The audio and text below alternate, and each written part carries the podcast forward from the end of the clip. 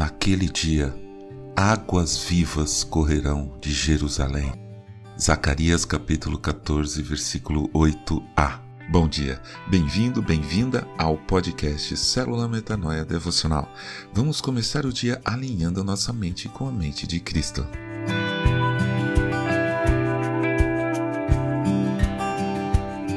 Eu me lembro como se fosse um sonho, uma viagem com meus pais, quando eu era criança, a um lugar que tinha uma praça grande, onde à noite nós assistíamos às fontes das águas dançantes, a fonte luminosa. Eu era tão pequeno faz tanto tempo que nem me lembro onde era. Será que era Poços de Caldas? Não sei. Mas o fato é que para mim aquilo era mágico. Tocava uma música clássica maravilhosa e as águas ficavam subindo, descendo para lá e para cá como se estivessem dançando. E a luz por baixo mudava de cor.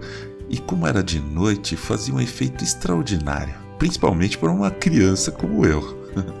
Eu queria ver isso de novo um dia.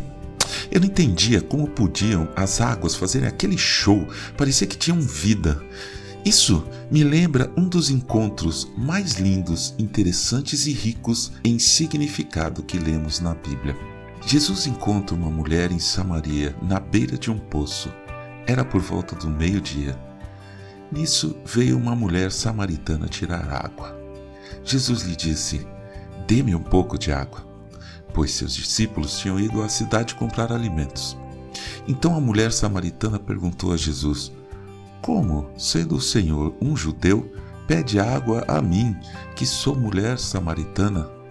Ela disse isso porque os judeus não se dão com os samaritanos. Jesus respondeu: se você conhecesse o dom de Deus e quem é que está lhe pedindo água para beber, você pediria e ele lhe daria água viva. João capítulo 4, versículos 7 a 10. Que água viva é essa? Jesus explica mais adiante que é uma água que quem bebe nunca mais terá sede, nunca mais sofrerá das necessidades do corpo, não dependerá mais disso. Será saciado, andará satisfeito e em paz.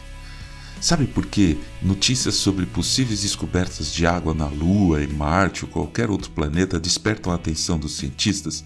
Porque onde há água, há grande possibilidade de vida. Ou melhor, por outro lado, não conhecemos vida sem a presença de água.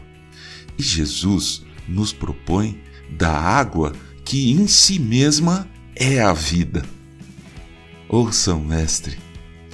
Jesus respondeu: Quem beber dessa água voltará a ter sede, mas aquele que beber da água que eu lhe der nunca mais terá sede. Pelo contrário, a água que eu lhe der será nele uma fonte a jorrar para a vida eterna. João capítulo 4, versículos 13 e 14.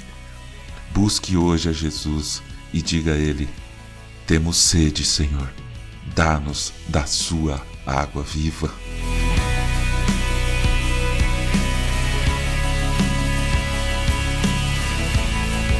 Ajude a espalhar a palavra de Deus. A seara é grande. Eu sou João Arce e este é o podcast Célula Metanoia Devocional. Que Deus te abençoe e te guarde com muita saúde e paz nesse dia que está começando. Em nome de Jesus. Amém.